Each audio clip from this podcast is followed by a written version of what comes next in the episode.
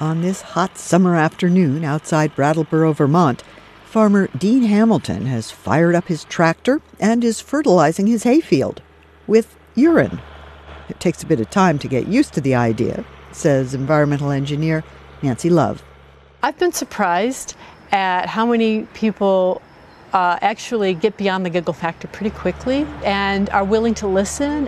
The nonprofit Rich Earth Institute is working with Love and her team. With support from the National Science Foundation, they are fine tuning new methods to recycle urine into fertilizer. There's a great quote by Buckminster Fuller about how pollution is nothing but the resources that we're not harvesting and that we allow them to disperse because we've been ignorant to their value. Harvesting the resource of urine, which is, after all, full of the same nutrients as chemical fertilizer, will fix two problems at once eliminate waste and create a natural fertilizer. The Rich Earth Institute has been using urine as fertilizer since 2012. They collect about 26,000 liters a year thanks to a loyal group of dedicated donors. We now have people who have some source separating toilets in their homes. We also have people who have 55 gallon barrels where they collect and then we transport to our farms. And we've also got a large urine depot. They pasteurize the urine to kill any microbes, and then it's applied directly onto hayfields. Now that they've partnered with the University of Michigan, Love says they're looking to go to the next level.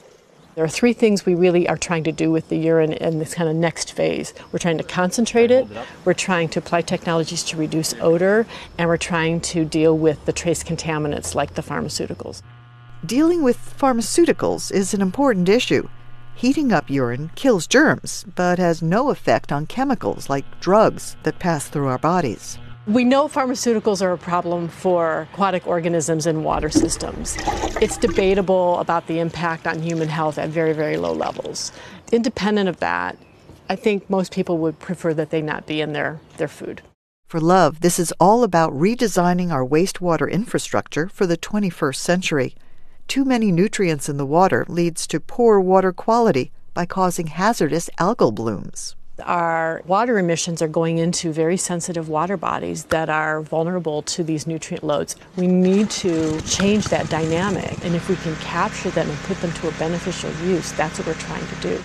Their efforts could make agriculture greener and our waterways cleaner.